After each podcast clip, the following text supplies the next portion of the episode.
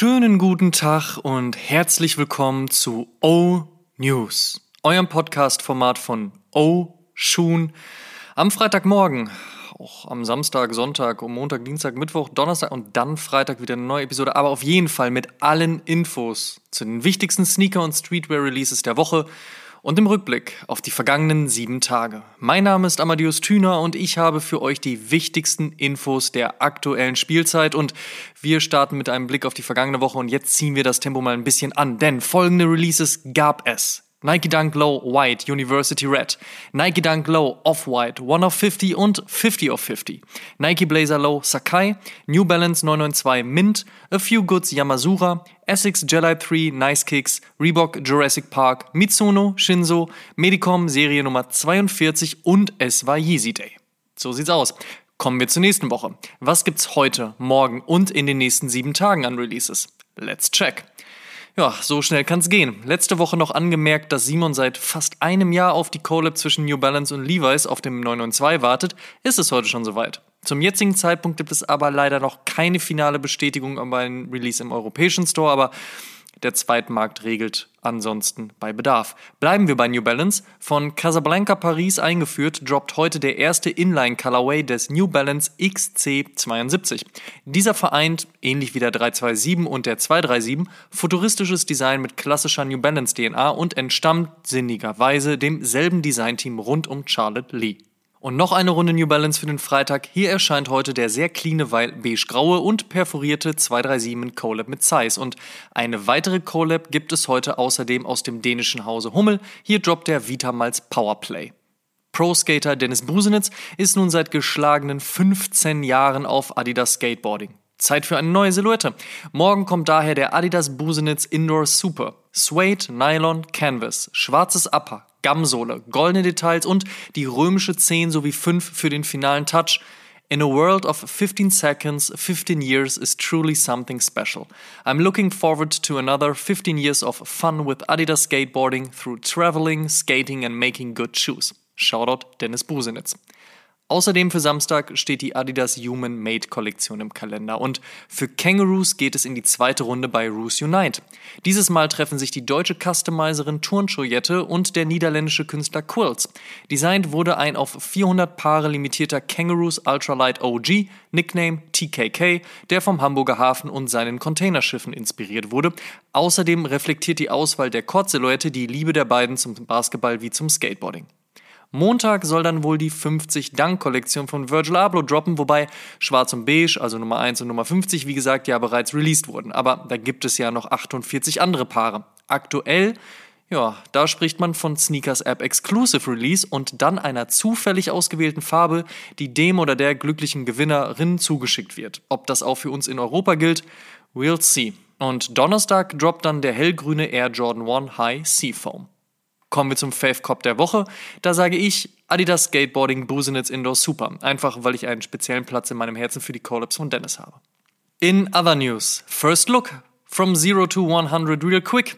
Kurz nach Release des Air Jordan 1 Travis Fragment High ist der Preis auf 2500 Euro explodiert und hält sich aktuell plus minus bei diesem Kurs. Für nächste Woche Freitag steht nun die Low-Variante im Release-Kalender und die verspricht ähnliches, zumal laut Gerüchteküche der Stock noch kleiner sein soll als beim großen Bruder und da waren die Stückzahlen schon mehr als gering. Wir drücken die Daumen. Apropos Air Jordan 1, da wird es bald eine Collab mit Armand Manier geben und wenn diese nur halb so gut funktioniert wie die auf dem Air Jordan 3, haben wir hier erneut einen Contender für den Sneaker des Jahres. Kith wird noch in diesem Monat einen Store auf Hawaii eröffnen. Und natürlich gibt es passend dazu wieder einen neuen Air Force One Low. Dieser kommt mit weißem Upper, beiger Midsole und mintgrünem Futter sowie Mini-Swoosh. Virgil Abloh macht ebenfalls keine Pause und hat nun einen weiteren Off-White Blazer vorgestellt. Und der ist in diesem Falle mal eine Low-Variante und sieht natürlich überhaupt nicht mehr so aus, wie man eigentlich einen Blazer Low kennt.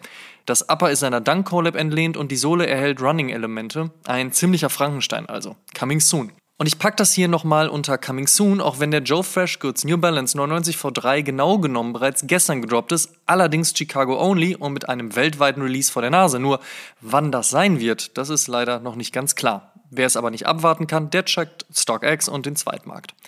2015 kam Boost und hat nicht nur Adidas im Kampf mit Nike für eine längere Zeit nach vorne gebracht, sondern auch eine bis heute beliebte Sohlentechnologie veröffentlicht. Sechs Jahre später bastelt Adidas fröhlich weiter am Boost und zieht nun ein Netz über die Sohle. Dieses soll dafür sorgen, dass Boost langlebiger bleibt. Der Adidas Ultra Boost DNA Web steht im Coming Soon. Und am 17. August droppt voraussichtlich der Black Bunny, die komplett schwarze Variante der Adidas Bad Bunny Collab. A Few bringen im September eine neue Collab mit Essex, voraussichtlich auf dem Jelly 3, und 43,5 bekommen zum 10-jährigen Bestehen ihre erste Adidas Collab. Und Converse haben sich dem legendären Basketball-Game NBA Jam angenommen und werden Ende des Monats eine Collab auf dem Chuck Taylor High sowie dem Pro Leather droppen. Währenddessen hat Footlocker kurzerhand 360 Millionen US-Dollar für Atmos hingelegt. Laut Pressemitteilung sei Atmos ein strategisch wichtiges Standbein in Japan. Mit Atmos setzen wir unsere Expansionsinitiative im schnell wachsenden asiatisch-pazifischen Markt um. So Richard A. Johnson, CEO von Footlocker. Atmos-Gründer Hidefumi Homyo sowie Team seien aber weiterhin on board. Und letzte Woche regte sich NBA-Star Kyrie Irving noch über Nike und eine aus seiner Sicht nicht autorisierte Collab auf. Nun ruderte er in einem Statement gegenüber Reporter Shams Charanaya zurück. Zitat, When you're building something great, there sometimes comes a point when you need to recalibrate and refocus to ensure everyone involved is aligned. This is where the K11 brand and Nike are. It was unfair to put the blame on Nike or any one person. With that being said, we are diligently working, restructuring and reimagining things together to make sure we get it right. Ja, da ist wohl auch noch nicht das letzte Wort gesprochen. Last but not least. Sonntag erschien die 85. Episode von Oshun und in dieser haben wir anhand der Zusammenarbeit zwischen Hummel und Vitamals besprochen, wie eine Sneaker-Collab entsteht. Wer sich also schon immer gefragt hat, wie viel Arbeit da wirklich drin steckt, und das ist einiges, kleiner Spoiler, der checkt die aktuelle Episode aus. Und der Shoutout in dieser Woche geht auf jeden Fall nicht an Teile von Deutschrap. Richtiges Trauerspiel. Das waren die O-News für diese Woche. Vielen Dank fürs Zuhören. Ihr könnt den O-News und den O-Shoom Podcast kostenlos bei allen Streamingdiensten hören und überall dort auch folgen. Folgt uns auch auf Facebook und Instagram. Gut gehen lassen und bis zum nächsten Mal.